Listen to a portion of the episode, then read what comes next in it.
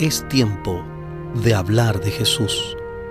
La lectura sin comentarios del libro El deseado de todas las gentes. Capítulo 86. Id, doctrinad a todas las naciones. Omar Medina les acompaña. Estando a solo un paso de su trono celestial, Cristo dio su mandato a sus discípulos Toda potestad me es dada en el cielo y en la tierra. Por tanto, id y doctrinad a todos los gentiles. Id por todo el mundo, predicad el Evangelio a toda criatura. Marcos capítulo 16, versículo 15. Marcos 16, 15. Repitió varias veces estas palabras a fin de que los discípulos comprendiesen su significado la luz del cielo debía resplandecer con rayos claros y fuertes sobre todos los habitantes de la tierra, encumbrados y humildes, ricos y pobres. Los discípulos habían de colaborar con su Redentor en la obra de salvar al mundo.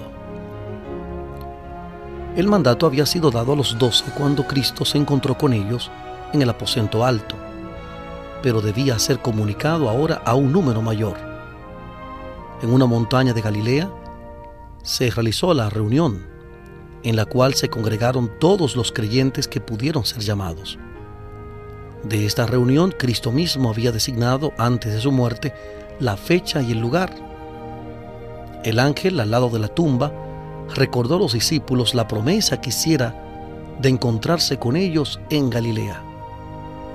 La promesa fue repetida a los creyentes que se habían reunido en Jerusalén durante la semana de la Pascua. Y para ellos llegó a muchos otros solitarios que estaban lamentando la muerte de su Señor. Con intenso interés esperaban todos la entrevista. Concurrieron al lugar de reunión por caminos indirectos, viniendo de todas direcciones para evitar la sospecha de los judíos envidiosos. Vinieron con el corazón en suspenso, hablando con fervor unos a otros de las nuevas que habían oído acerca de Cristo. Al momento fijado, como 500 creyentes se habían reunido en grupitos en la ladera de la montaña, ansiosos de aprender todo lo que podían de los que habían visto a Cristo desde su resurrección. De un grupo a otro iban los discípulos, contando todo lo que habían visto y oído de Jesús y razonando de las escrituras como Él lo había hecho con ellos. Tomás relataba la historia de su incredulidad y contaba cómo sus dudas se habían disipado. De repente Jesús se presentó en medio de ellos. Nadie podía decir de dónde ni cómo había venido. Nunca antes le habían visto muchos de los presentes, pero en sus manos y sus pies contemplaban las señales de la crucifixión. Su semblante era como el rostro de Dios, y cuando lo vieron, le adoraron pero algunos dudaban. Siempre será así.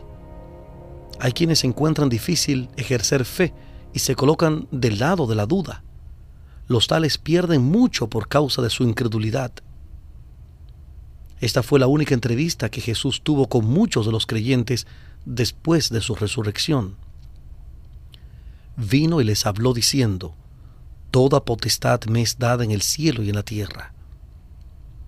Los discípulos la habían adorado antes que hablase, pero sus palabras, al caer de labios que habían sido cerrados por la muerte, los conmovían con un poder singular.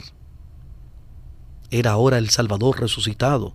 Muchos de ellos le habían visto ejercer su poder sanando a los enfermos y dominando a los agentes satánicos.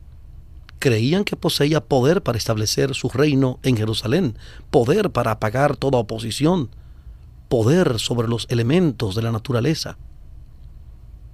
Había calmado las airadas aguas, había andado sobre las ondas coronadas de espuma, había resucitado los muertos. Ahora declaró que toda potestad le era dada. Sus palabras elevaron los espíritus de sus oyentes por encima de las cosas terrenales y temporales hasta las celestiales y eternas. Les infundieron el más alto concepto de su dignidad y gloria. Las palabras que pronunciara Cristo en la ladera de la montaña eran el anuncio de que su sacrificio en favor del hombre era definitivo y completo. Las condiciones de la expiación habían sido cumplidas. La obra para la cual había venido a este mundo se había realizado. Se dirigía al trono de Dios para ser honrado por los ángeles, principados y potestades.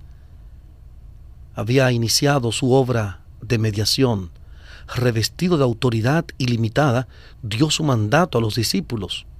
Id pues y haced discípulos entre todas las naciones, bautizándolos en el nombre del Padre, del Hijo y del Espíritu Santo, enseñándoles que guarden todas las cosas que les he mandado. Y aquí yo estoy con vosotros siempre, hasta la consumación del siglo.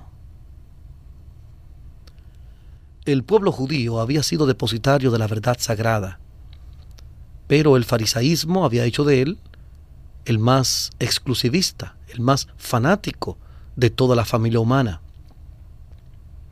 Todo lo que se refería a los sacerdotes y príncipes, sus atavíos, costumbres, ceremonias, tradiciones, los incapacitaba para ser la luz del mundo. Se miraban a sí mismos, la nación judía, como el mundo. Pero Cristo comisionó a sus discípulos para que proclamasen una fe y un culto que no encerrasen idea de casta ni de país, una fe que se adaptase a todos los pueblos, todas las naciones, todas las clases de hombres. Antes de dejar a sus discípulos, Cristo presentó claramente la naturaleza de su reino. Les recordó lo que les había dicho antes acerca de ello. Declaró que no era su propósito establecer en este mundo un reino temporal, sino un reino espiritual. No iba a reinar como rey terrenal en el trono de David, volvió a explicarles las escrituras, demostrando que todo lo que había sufrido había sido ordenado en el cielo, en los concilios celebrados entre el Padre y él mismo. Todo había sido predicho por hombres inspirados del Espíritu Santo. Dijo, ¿veis que todo lo que os he revelado acerca de mi rechazamiento como Mesías se ha cumplido? Todo lo que os he dicho acerca de la humillación que iba a soportar y la muerte que iba a sufrir se ha verificado. El tercer día resucité. Escudriñad más diligentemente las escrituras y veréis que en todas estas cosas se ha cumplido lo que especificaba la profecía acerca de mí. Cristo ordenó a sus discípulos que empezasen en Jerusalén la obra que él había dejado en sus manos, Jerusalén había sido escenario de su asombrosa condescendencia hacia la familia humana. Allí había sufrido, había sido rechazado y condenado. La tierra de Judea era el lugar donde había nacido. Allí, vestido con el atavío de la humanidad, había andado con los hombres, y pocos habían discernido cuánto se había acercado el cielo a la tierra cuando Jesús estuvo entre ellos. En Jerusalén debía empezar la obra de los discípulos. En vista de todo lo que Cristo había sufrido allí y de que su trabajo no había sido apreciado, los discípulos podrían haber pedido un campo más promisorio, pero no hicieron tal petición. El mismo terreno donde él había esparcido la semilla de la verdad debía ser cultivado por los discípulos y la semilla brotaría y produciría abundante mies. En su obra, los discípulos habrían de hacer frente a la persecución por los celos y el odio de los judíos. Pero esto lo había soportado su maestro, y ellos no habían de rehuirlo. Los primeros ofrecimientos de la misericordia debían ser hechos a los homicidas del Salvador.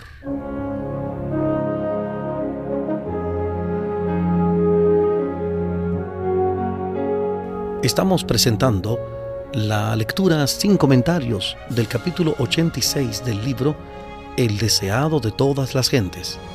Capítulo 86. Id, doctrinad a todas las naciones en Hablemos de Jesús.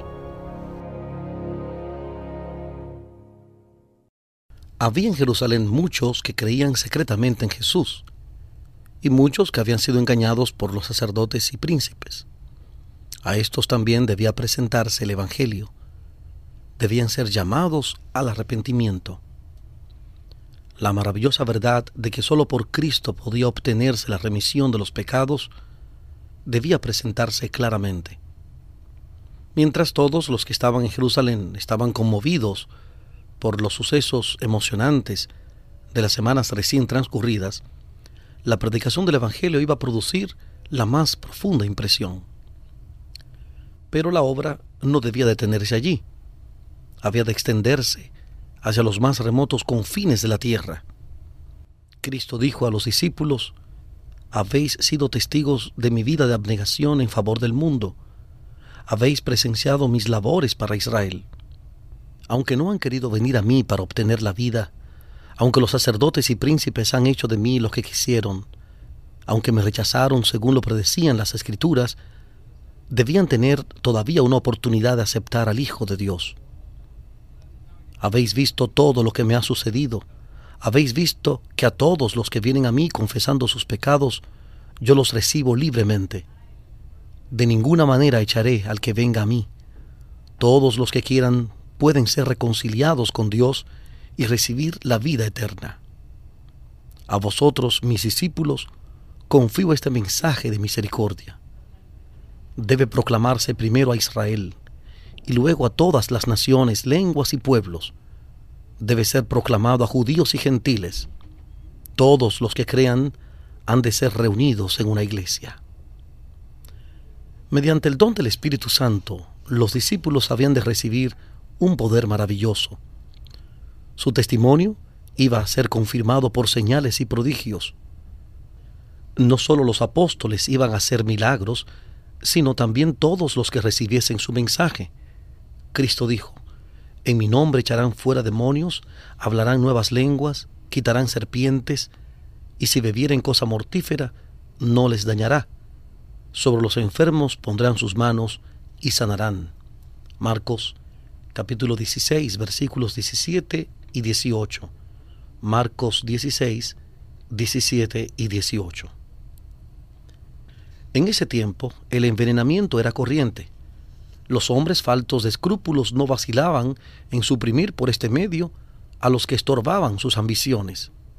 Jesús sabía que la vida de sus discípulos estaría así en peligro. Muchos pensarían prestar servicio a Dios dando muerte a sus testigos. Por lo tanto, les prometió protegerlos de este peligro. Los discípulos iban a tener el mismo poder que Jesús había tenido para sanar toda enfermedad y toda dolencia del pueblo. Al sanar en su nombre las enfermedades del cuerpo, testificarían de su poder para sanar el alma. Mateo 4, 23 y 9, 6. Mateo 4, 23 y 9, 6.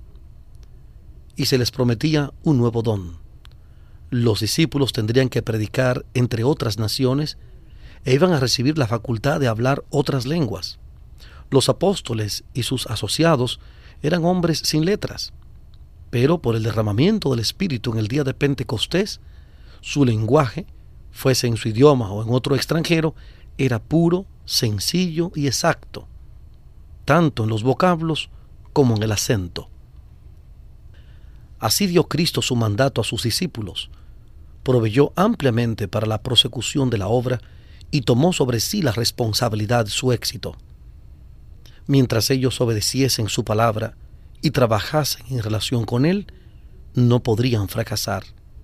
Id a todas las naciones, les ordenó. Id hasta las partes más lejanas del globo habitable. Pero sabed que mi presencia estará allí. Trabajad con fe y confianza, porque nunca llegará el momento en que yo os abandone. El mandato que dio el Salvador a los discípulos incluía a todos los creyentes en Cristo hasta el fin del tiempo. Es un error fatal suponer que la obra de salvar almas solo depende del ministro ordenado. Todos aquellos a quienes llegó la inspiración celestial reciben el Evangelio encometido. A todos los que reciben la vida de Cristo se les ordena trabajar para la salvación de sus semejantes. La iglesia fue establecida para esta obra y todos los que toman sus votos sagrados se comprometen por ello a colaborar con Cristo. El espíritu y la esposa dicen ven, y el que oye diga ven. Apocalipsis 22, 17. Apocalipsis 22, 17. Todo aquel que oye ha de repetir la invitación. Cualquiera sea la vocación de uno en la vida, su primer interés debe ser ganar almas para Cristo. Tal vez no pueda hablar a las congregaciones, pero puede trabajar para los individuos, puede comunicarles la instrucción recibida de su Señor. El ministerio no consiste solo en la predicación, ministran aquellos que alivian a los enfermos y dolientes, que ayudan a los menesterosos, que dirigen palabras de consuelo a los abatidos y a los de poca fe. Cerca y lejos hay almas abrumadas por un sentimiento de culpabilidad. No son las penurias, los trabajos ni la pobreza lo que degrada a la humanidad. Es la culpabilidad, el hacer lo malo. Esto trae inquietud y descontento. Cristo quiere que sus siervos ministren a las almas enfermas de pecado. Los discípulos tenían que comenzar su obra donde estaban. No habían de pasar por alto el campo más duro ni menos promisorio. Así también todos los que trabajan para Cristo han de empezar donde están.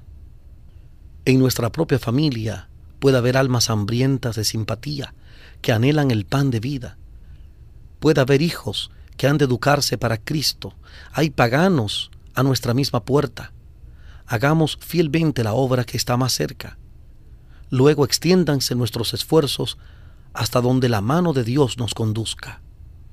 La obra de muchos puede parecer restringida por las circunstancias, pero donde quiera que esté, si se cumple con fe y diligencia, se hará sentir hasta las partes más lejanas de la tierra. La obra que Cristo hizo cuando estaba en la tierra parecía limitarse a un campo estrecho, pero multitudes de todos los países oyeron su mensaje. Con frecuencia Dios emplea los medios más sencillos para obtener los mayores resultados. Es su plan que cada parte de su obra dependa de todas las demás partes, como una rueda dentro de otra rueda, y que actúen todas en armonía. El obrero más humilde, movido por el Espíritu Santo, tocará cuerdas invisibles, cuyas vibraciones repercutirán hasta los fines de la tierra y producirán melodía a través de los siglos eternos. Pero la orden id por todo el mundo no se ha de olvidar somos llamados a mirar las tierras lejanas. Cristo derriba el muro de separación, el prejuicio divisorio de las nacionalidades, e enseña a amar a toda la familia humana. Eleva a los hombres del círculo estrecho que prescribe su egoísmo. Abroga todos los límites territoriales y las distinciones artificiales de la sociedad. No hace diferencia entre vecinos extraños, entre amigos y enemigos, nos enseña a mirar a toda alma menesterosa como a nuestro hermano y al mundo como nuestro campo.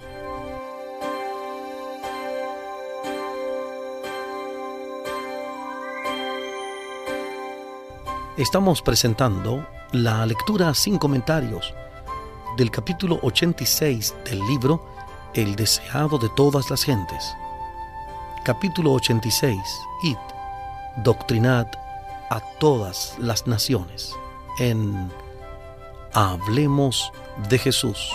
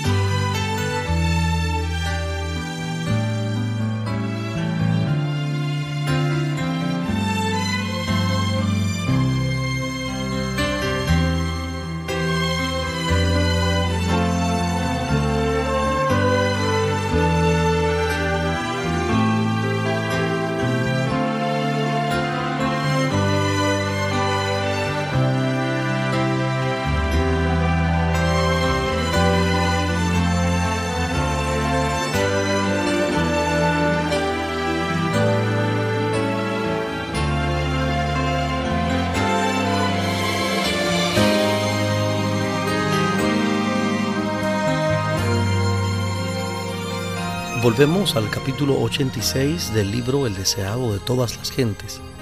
Capítulo 86. Id, doctrinad a todas las naciones. En Hablemos de Jesús.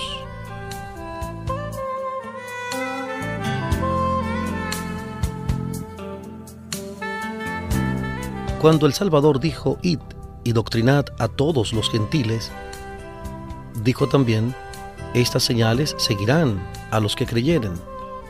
En mi nombre echarán fuera demonios, hablarán nuevas lenguas, quitarán serpientes, y si bebieren cosa mortífera, no les dañará. Sobre los enfermos pondrán sus manos y sanarán. La promesa era tan abarcante como el mandato. No porque todos los dones hayan de ser impartidos a cada creyente. El Espíritu reparte particularmente a cada uno como quiere. Primera de Corintios 12, 11.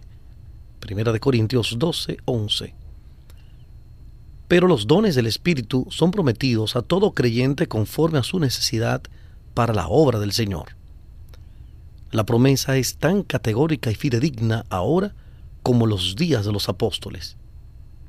Estas señales seguirán a los que creyeren. Tal es el privilegio de los hijos de Dios y la fe debe echar mano de todo lo que puede tener como apoyo. Sobre los enfermos pondrán sus manos y sanarán. Este mundo es un vasto lazareto, pero Cristo vino para sanar a los enfermos y proclamar liberación a los cautivos de Satanás. Él era en sí mismo la salud y la fuerza impartía vida a los enfermos, a los afligidos, a los poseídos de los demonios. No rechazaba a ninguno que viniese para recibir su poder sanador. Sabía que aquellos que le pedían ayuda habían atraído la enfermedad sobre sí mismos, sin embargo no se negaba a sanarlos. Y cuando la virtud de Cristo penetraba en esas pobres almas, quedaban convencidas de pecado y muchos eran sanados de su enfermedad espiritual, tanto como de sus dolencias físicas. El Evangelio posee todavía hoy el mismo poder. ¿Y por qué no habríamos de presenciar hoy los mismos resultados? Cristo siente los males de todo doliente. Cuando los malos espíritus desgarran un cuerpo humano, Cristo siente la maldición. Cuando la fiebre consume la corriente vital, Él siente la agonía. Y está tan dispuesto a sanar a los enfermos ahora como cuando estaba personalmente en la tierra. Los siervos de Cristo son sus representantes, los conductos por los cuales ha de obrar. Él desea ejercer por ellos su poder curativo. En las curaciones del Salvador hay lecciones para sus discípulos. Una vez ungió con barro los ojos de un ciego y le ordenó, Ve, lávate en el estanque de Siloé y fue entonces, se lavó y volvió viendo. Juan 9.7. Juan 9.7. Lo que curaba era el poder del gran médico, pero él empleaba medios naturales. Aunque no apoyó el uso de drogas, sancionó el de remedios sencillos y naturales. A muchos de los afligidos que eran sanados, Cristo dijo, No peques más, porque no te venga alguna cosa peor. Juan 5.14. Juan 5.14. Así enseñó que la enfermedad es resultado de la violación de las leyes de Dios, tanto naturales como espirituales. El mucho sufrimiento que impera en este mundo no existiría si los hombres viviesen en armonía con el plan del Creador. Cristo había sido guía y maestro del antiguo Israel y le enseñó que la salud es la recompensa de la obediencia a las leyes de Dios. El gran médico que sanó los enfermos en Palestina había hablado a su pueblo desde la columna de nube, diciéndole lo que debía hacer y lo que Dios haría por ellos. Si oyeres atentamente la voz de Jehová tu Dios, e hicieres lo recto delante de sus ojos, y dieres oído a sus mandamientos, y guardares todos sus estatutos, ninguna enfermedad de las que envié a los egipcios te enviaré a ti, porque yo soy Jehová tu sanador. Éxodo capítulo 15, versículo 26. Éxodo 15, 26. Cristo dio a Israel instrucciones definidas acerca de sus hábitos de vida y le aseguró, quitará Jehová de ti toda enfermedad. Deuteronomio 7:15. Deuteronomio 7:15. Cuando el pueblo cumplió estas condiciones, se le cumplió la promesa. No hubo en sus tribus enfermo. Salmo 105:37. Salmo 105:37. Estas lecciones son para nosotros. Hay condiciones que deben observar todos los que quieran conservar la salud. Todos deben aprender cuáles son esas condiciones. Al Señor no le agrada que se ignoren sus leyes naturales o espirituales. Hemos de colaborar con Dios para devolver la salud al cuerpo tanto como al alma. Y debemos enseñar a otros a conservar y recobrar la salud. Para los enfermos debemos usar los remedios que Dios proveyó en la naturaleza y debemos señalarles a aquel que es el único que puede sanar. Nuestra obra consiste en presentar los enfermos y dolientes a Cristo en los brazos de nuestra fe. Debemos enseñarles a creer en el gran médico. Debemos echar mano de su promesa y orar por la manifestación de su poder. La misma esencia del Evangelio es la restauración y el Salvador quiere que invitemos a los enfermos, los imposibilitados y los afligidos a echar mano de su fuerza.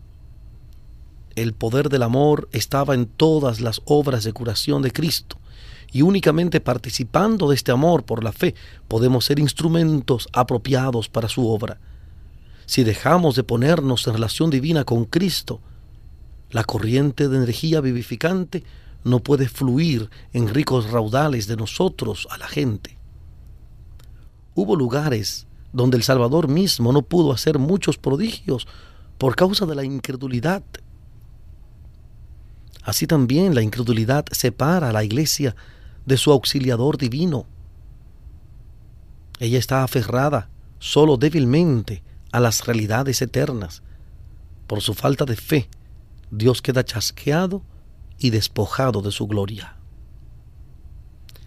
Haciendo la obra de Cristo es como la iglesia tiene la promesa de su presencia. Id, doctrinad a todas las naciones, dijo. Y aquí yo estoy con vosotros todos los días hasta el fin del mundo. Una de las primeras condiciones para recibir su poder consiste en tomar su yugo. La misma vida de la iglesia depende de su fidelidad en cumplir el mandato del Señor. Descuidar esta obra es exponerse con seguridad a la debilidad y decadencia espirituales. Donde no hay labor activa por los demás, se desvanece el amor y se empaña la fe. Cristo quiere que sus ministros sean educadores de la iglesia en la obra evangélica. Han de enseñar a la gente a buscar y salvar a los perdidos, pero ¿es esta la obra que están haciendo? ¡Ay! ¡Cuán pocos se esfuerzan para aliviar la chispa de vida en una iglesia que está por morir! ¿Cuántas iglesias son atendidas como corderos enfermos por aquellos que debieran estar buscando a las ovejas perdidas? Y mientras tanto millones y millones están pereciendo sin Cristo. El amor divino ha sido conmovido hasta sus profundidades insondables por causa de los hombres, y los ángeles se maravillan al contemplar una gratitud meramente superficial en los que son objeto de un amor tan grande. Los ángeles se maravillan al ver el aprecio superficial que tienen los hombres por el amor de Dios. El cielo se indigna al ver la negligencia manifestada en cuanto a las almas de los hombres. Queremos saber cómo los considera Cristo. ¿Cuáles serían los sentimientos de un padre y una madre si supiesen que su hijo, perdido en el frío y la nieve, había sido pasado de lado y que le dejaron perecer aquellos que podrían haberle salvado? ¿No denunciarían a aquellos homicidas con una ira tan ardiente como sus lágrimas, tan intensa como su amor? Los sufrimientos de cada hombre son los sufrimientos del Hijo de Dios y los que no extienden una mano auxiliadora a sus semejantes que perecen, provocan su justa ira. Esta es la ira del Cordero. A los que aseveran tener comunión con Cristo y sin embargo han sido indiferentes a las necesidades de sus semejantes, les declarará en el gran día del juicio, No os conozco de dónde seáis, apartaos de mí todos los obreros de iniquidad. Lucas capítulo 13, versículo 27. Lucas 13, 27.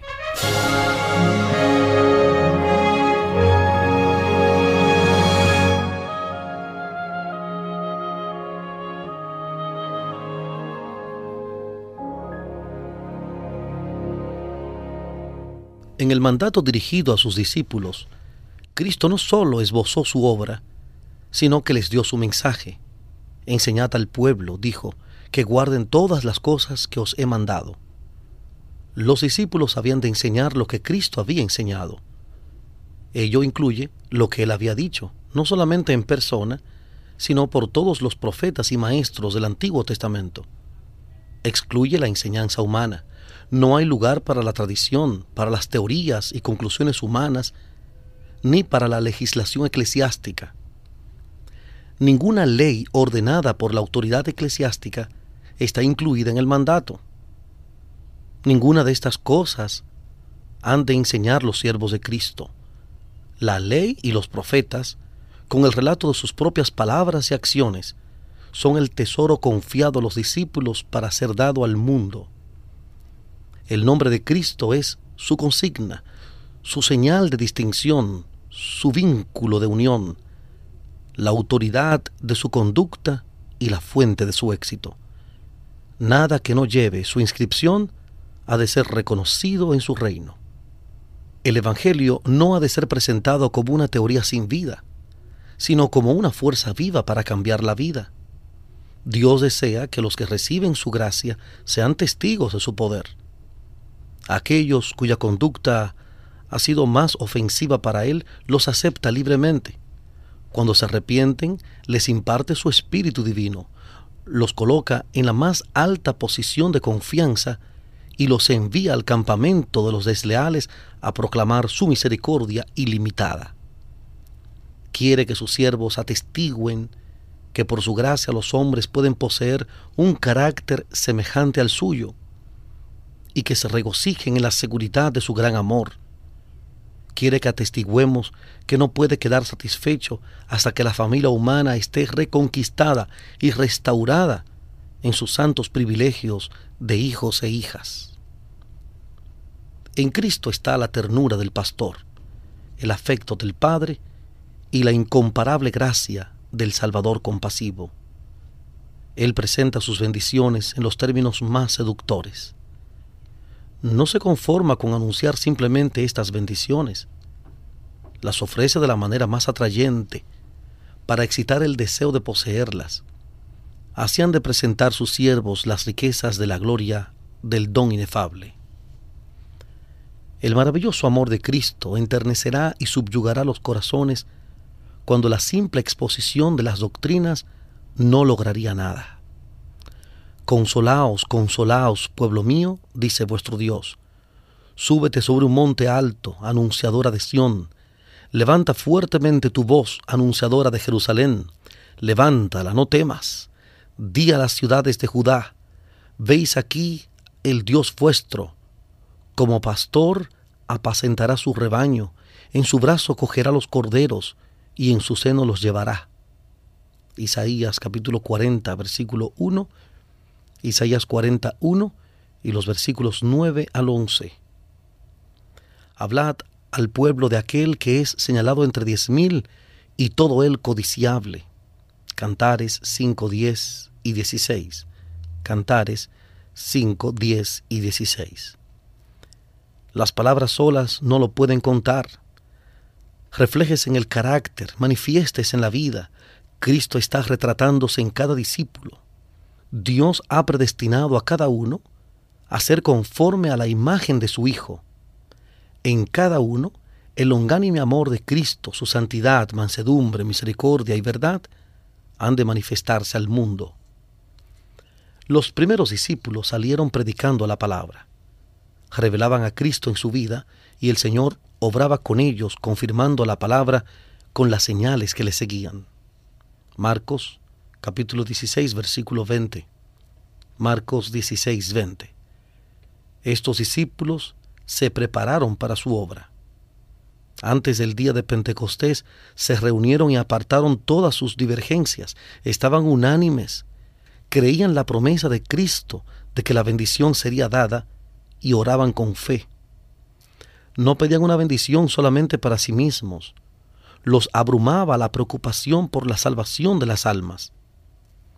El Evangelio debía proclamarse hasta los últimos confines de la tierra, y ellos pedían que se les dotase del poder que Cristo había prometido. Entonces fue derramado el Espíritu Santo y millares se convirtieron en un día. Así también puede ser ahora. En vez de las especulaciones humanas, predíquese la palabra de Dios. Pongan a un lado los cristianos sus disensiones y entréguense a Dios para salvar a los perdidos. Pidan con fe la bendición y la recibirán. El derramamiento del Espíritu en los días apostólicos fue la lluvia temprana.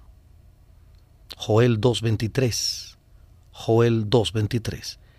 Y glorioso fue el resultado, pero la lluvia tardía será más abundante.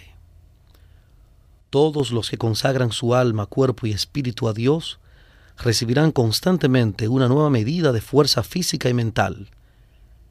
Las inagotables provisiones del cielo están a su disposición. Cristo les da el alimento de su propio espíritu, la vida de su propia vida. El Espíritu Santo despliega sus más altas energías para obrar en el corazón y la mente. La gracia de Dios amplía y multiplica sus facultades y toda perfección de la naturaleza divina los auxilia en la obra de salvar almas. Por la cooperación con Cristo, son completos en Él y en su debilidad humana son habilitados para hacer las obras de la omnipotencia. El Salvador anhela manifestar su gracia e imprimir su carácter en el mundo entero es su posición comprada y anhela hacer a los hombres libres, puros y santos. Aunque Satanás obra para impedir este propósito, por la sangre derramada para el mundo hay triunfos que han de lograrse y que reportarían gloria a Dios y al Cordero. Cristo no quedará satisfecho hasta que la victoria sea completa y Él vea del trabajo de su alma y será saciado Isaías 53:11. Isaías 53:11. Todas las naciones de la tierra oirán el Evangelio de su gracia. No todos recibirán su gracia, pero la posteridad le servirá, será ella contada por una generación de Jehová. Salmo 22:30.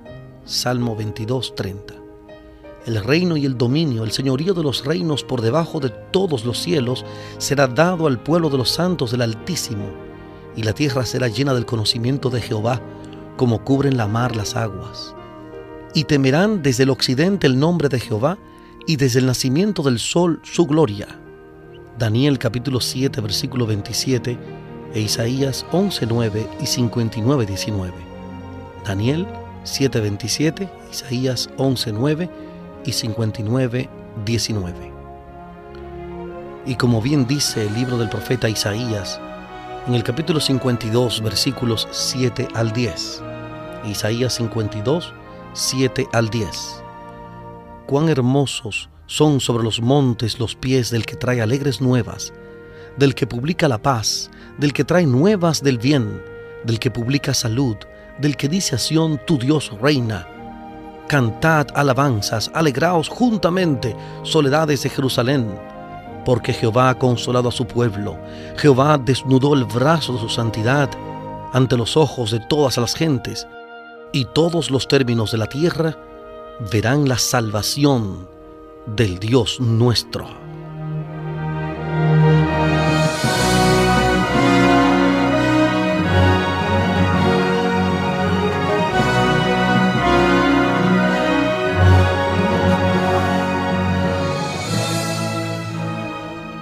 Hemos presentado la lectura sin comentarios del capítulo 86 del libro El deseado de todas las gentes. Capítulo 86. Id, doctrinad a todas las naciones. Este capítulo está basado en el Evangelio de Mateo, capítulo 28, versículos 16 al 20. Mateo 28, 16 al 20. Hablemos de Jesús. Omar Medina les agradece la fina gentileza de la atención dispensada. Que Dios les bendiga.